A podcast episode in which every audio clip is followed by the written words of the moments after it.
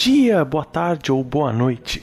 Bem-vindos a mais um Spin de Notícias, o seu giro diário de informações científicas em escala subatômica, com o seu devido capacetinho.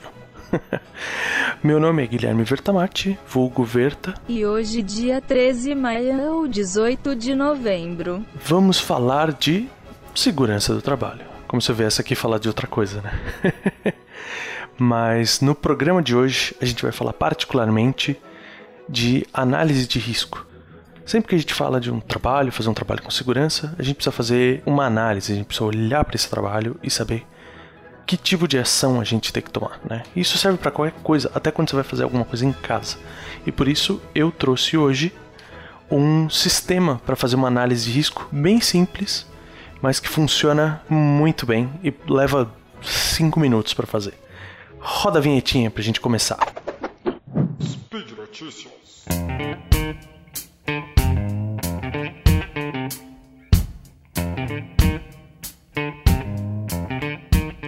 Bom, pessoal, a gente sabe, né, que tudo que é feito com qualidade, é feito com segurança, a gente precisa olhar antes, né? Precisa se preparar, precisa analisar aquilo que a gente vai fazer.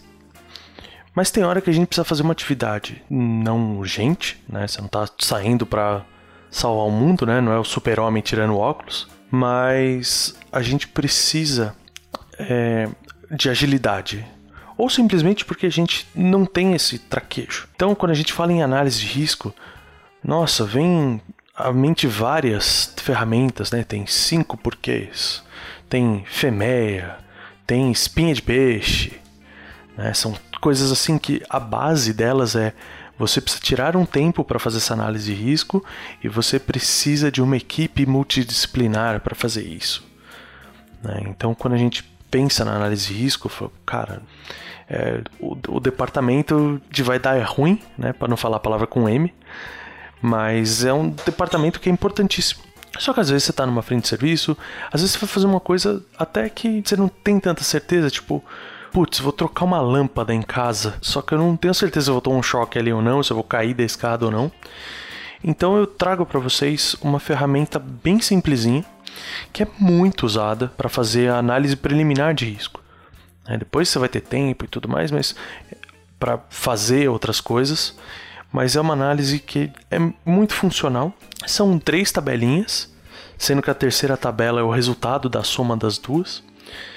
E, meu, cada tabelinha tem cinco itens, né? Essa tabela, ela vem diretamente da AIA, né? Que é American Industrial Hygiene Association, né? Ou a Associação Americana de Higiene Industrial.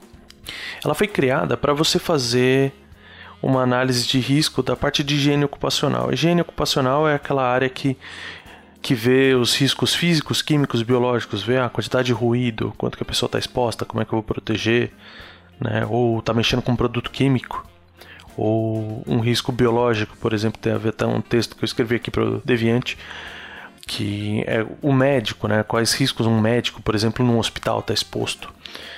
Mas ela funciona porque elas são três tabelas. A primeira tabela, ela é basicamente a gradação qualitativa de exposição. Então, assim, é o quanto a gente está exposto. Então, imaginem cinco itens, com cada um recebe uma nota de 0 a 4, né, um valor de 0 a 4, sendo que o 0 você não tem exposição, você não está exposto. Beleza, né? Tá tranquilo. O número 1, um, né, que seria o próximo item, é bem levinho, é a baixa exposição. Meu, ou você tem um, um contato muito pequeno com agente muito levinho, ou é um agente muito fraco e você também vai estar tá rápido, é sempre muito pouco. O nível 2 é moderado, né? Então assim, a gente já está escalando, já dá para imaginar que é já que o primeiro é zero, né? não tem nada, um é os dois fracos, né? Tempo fraco, né? Tempo pouco, pouco tempo e fraca quantidade ou baixa quantidade. O 2 é um deles é forte, né? Então você está exposto durante muito tempo, um tempo elevado, a uma baixa concentração. Por exemplo, eu fico o dia inteiro trabalhando com ruído baixinho. Aquilo pode me encher o saco, mas não vai causar nenhum dano pro meu ouvido. Ou o contrário, você trabalha, está exposto pouco tempo a uma atividade de grande concentração de risco. Né? Aproveitando, eu gosto de falar do barulho porque é bem fácil de ver. É um cara que, uma vez a cada meia hora, um professor, um professor numa escola que a cada 45 minutos, uma hora e 40 que seja, toca o alarme da escola. Ninguém vai ter que usar protetor auricular na sala de aula por causa desse alarme. Ele é um alarme muito alto, volume né, que incomoda, mas é durante um pouco tempo. O nível 3, aí você já imagina que é os dois são altos. Então, é um cara que trabalha numa marcenaria, por exemplo. O cara trabalha na marcenaria e ele fica o dia inteiro com aquele barulho de serra. Nossa, tá afogando o gato, né? Em vez de, de serra com esse barulho. Mas deu, deu para entender, né? É muito tempo e muita concentração. E o último é altíssima concentração, né? É, é o cara que realmente trabalha o tempo todo do lado de um gerador, fazendo um, putz, um barulho desgracento do lado. Né? E seria o nível 4. A segunda tabela é a mesma coisa, ela tem notas de 0 a 4. Só que é uma graduação dos efeitos à saúde. Então o primeiro é o quanto eu estou exposto e o 2, a tabela 2 é o quanto aquilo me machuca. Qual tipo de dano ou de risco, né, de problema que eu tenho. Então, a categoria 0 é efeitos reversíveis. Né? É, o, é o caso do, do barulhinho chato. Né? putz, ele pode dar uma dorzinha de cabeça, mas ela vai embora, sabe? O nível 1, ele é um efeito reversível, mas que já é mais agudo. Então, deixa eu pensar aqui, um efeito reversível, um corte. Eu estou sujeito a um corte, eu corto o dedo, né? não arranco o dedo fora, né? Eu faço um cortinho no dedo, tipo, tô picando cebola, faço um, um talho no dedo, que seja. Mas aquilo, depois de um tempo, né, eu faço um, um curativo e tá tudo certo. O nível 2, eles são efeitos reversíveis, mas que eles são severos. Por exemplo, eu bater e, sei lá, tropeçar e deslocar, né, torcer o tornozelo, por exemplo, ou, ou deslocar o ombro numa queda, né? Isso é fácil de saber porque, meu, é um treco chato que você vai ficar parado, né? Você vai ficar incomodado, você vai, e vai ter que pôr gesso e os a 4. Então, né, tem esse tem esse nível. E mas ele volta, né? Com devido cuidado ele volta. O nível 3 é um efeito irreversível à saúde. Por exemplo, ruído. Depois você perdeu, você teve perda auditiva, não tem o que você faça que o seu corpo sozinho, né? Você pode pôr um aparelho, por exemplo, mas o seu corpo sozinho recupere a, a, audição que você perdeu, seja por tratamento, tudo. Ou, por exemplo, a gente estava falando de, de um corte, meu, você tirou um, um naco do dedo, dependendo do, do pedaço, você não consegue pôr de volta. Né? Você não, não recupera.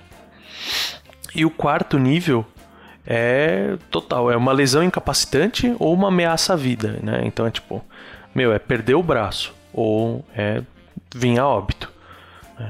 Tipo, nossa, que, que extremo. Eu, eu, sei, mas isso aqui você tem que pensar que provavelmente na sua casa você no máximo vai girar aí até o nível 2, né? Um efeito mais severo, a não ser que você esteja, sei lá, usando uma escada de abrir na sacada de casa para trocar a lâmpada, entendeu? Com a chance de cair lá para baixo. Vai saber. O, o, grande ponto, né, é onde eu quero chegar agora, que é a tabela 3. Você vai pegar o valor da tab sua tabela 1 e o valor da sua tabela 2 e somar. Então, aí aqui você passa a ter cinco intervalos. Né? O primeiro é 0, 0, então, tipo, eu não estou exposto e seja lá o que está fazendo não, não teria dano, é 0 e 0. Meu, o risco é considerado mínimo e você só tem que informar. Né? Se, se você estiver fazendo isso para uma empresa, para um trabalho, por exemplo, só tem que informar as pessoas envolvidas. Falar, meu, ó, a gente tá, tá trabalhando com isso aqui, mas tá tranquilo, tá? Não tem problema. Por quê? Que mesmo nesse ponto é importante avisar. Porque é legal você estar tá sempre observando, estar tá se protegendo, né?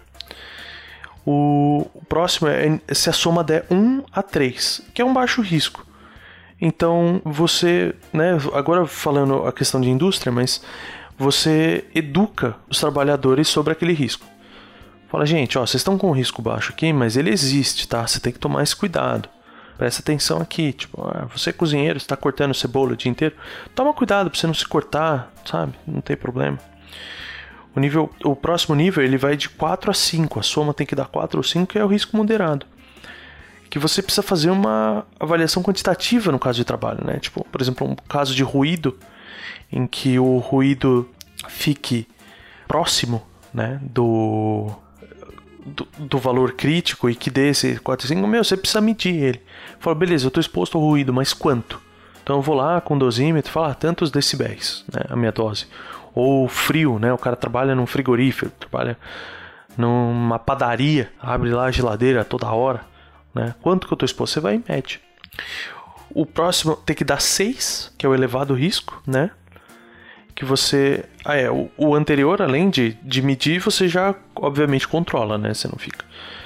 O nível 6, você precisa fazer uma medida de controle, por exemplo, o negócio do ruído. Eu falei, então vamos colocar uma proteção nessa máquina, né? Vamos colocar um caixote em volta do motor para diminuir o ruído. Aí depois que eu fiz essa avaliação, eu vou, que eu fiz essa proteção, eu vou e avalio de novo para ver se funcionou, né? É, é preciso ter um, ter um relatório, tudo. Ah, isso aqui eu não vou usar em casa, eu não vou fazer um relatório.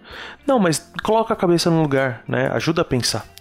E o último, né, que é o alto risco, esse é a soma dos dois de 7 e 8, né, que é alto risco, que é do ponto de vista de trabalho é tipo, meu, para tudo, resolve, diminui o risco, vê se está tudo certo, aí sim vai trabalhar. Não se deve trabalhar nesse, nesse risco. Mas o que eu queria chegar é isso, é a gente poder observar as questões de risco. É um método muito simples. É basicamente você parar para pensar, tipo, meu, quanto que eu tô exposto? E tipo, que mal que aquilo vai me fazer? É, é simples assim, é direto assim. E funciona, se encaixa perfeitamente em qualquer trabalho, esse tipo de raciocínio. Até os trabalhos, como eu falei, em casa. Você vai trocar uma lâmpada, você vai. Pô, eu vou trocar uma lâmpada se você parar pra pensar e falar, cara, se eu puser a escada desse outro jeito, será que tem menos chance dela cair? Se alguém passar? Ou, putz, deixa eu desligar o disjuntor lá, né? Pra não tomar um choque. Ou pelo menos, né, a gente viu a questão de avisar, tipo, meu, deixa eu avisar meu, meu companheiro, minha esposa, meu marido, meu amigo, se eu tenho mais gente em casa. Eu falei, pessoal, ó, eu vou trocar a lâmpada aqui, cuidado que tá com a escada, tá? Isso já ajuda muito. E já que a gente está falando tanto de análise de risco, uma situação que a gente tem um risco muito grande de ser passado para trás é na Black Friday. Eu mesmo já passei, né? Já, alguns colegas, amigos aqui do Spin já contaram histórias de que se deram mal na Black Friday. E eu também já aconteceu de comprar e tipo, meu, a. Sem brincadeira, teve uma loja aqui na minha cidade que fez o, o White December que era por causa das neves, do, né, do dezembro branco, de, dezembro branco por causa da neve, do Natal, tipo. Ridículo. E os preços estavam melhores que os de novembro, né? Mas o que eu queria falar para vocês é tipo, meu, tem uma ferramenta muito legal para vocês não terem esse problema, que é o Promobit, né? O Promobit ele é um sistema que ele, vamos dizer assim, engloba todas essas promoções, ele vai achando, ele tem um aplicativo muito fácil de usar, em que você coloca seu wishlist, você coloca um produto que você quer, por exemplo, agora na Black Friday, tipo, vai trocar de celular, por exemplo. É, eu fiz isso, eu esperei para trocar, achei uma ótima promoção. Não chegou ainda no dia 29, mas eu já achei, já comprei. E, tipo, eu vi no Promobit, né? Por que, que eu fico tranquilo? Por que, que eu não preciso fazer uma análise de risco para comprar quando eu envolvi o Promobit? Porque tem alguém fazendo. Eles têm um time de curadoria que funciona, né? Ele avisa quando tem algum produto que ainda não está em promoção, mas ele entrar, então é legal. Antes da Black Friday, você põe lá os produtos que você quer e tudo mais, papapá, e ele vai te avisar, né? Então, ele é um sistema seguro, é um sistema íntegro. Você pode olhar ele pela, pela internet, né? E mas o legal mesmo é o aplicativo, né? Ele tem uma comunidade que gera uma curadoria, você vê os comentários das pessoas também. Então, assim, vale muito a pena e vale demais a pena aproveitar essa época. É legal a gente ter uma ferramenta dessa que dá uma segurança pra gente para fazer isso. Tá bom, pessoal? E por hoje é só, mas eu só queria lembrar para vocês que todos os links comentados, eu vou atrás do link com essa tabelinha, né, ou pelo menos a imagem dessa tabelinha para ficar fácil aí para vocês. E deixem lá seus comentários. Me falem, tipo, em que situações vocês usariam esse método. Né? Pô, em casa eu gosto, eu me divirto vendo essas ocasiões. Ou da empresa, tipo, putz, adoro história de empresa, assim, também. De, ah, aconteceu tal coisa e tudo mais. É muito legal dar um repertório para contar depois em treinamento, tudo. E além de, se quiser deixar elogio, crítica, declaração de amor, qual o seu EPI predileto, sei lá, né? E também quero lembrar vocês que esse podcast só é possível acontecer porque a gente tem um apoio no patronato do SciCast, tanto no Patreon quanto no Padrim. É um dinheirinho que pode ser muito pouco por mês, mas que pra gente fez uma puta diferença para deixar toda essa parafernália funcionando, essas engrenagens rodando aqui, né? Então eu quero deixar um grande abraço para vocês, se mantenham seguros para estarem sempre bem e até amanhã.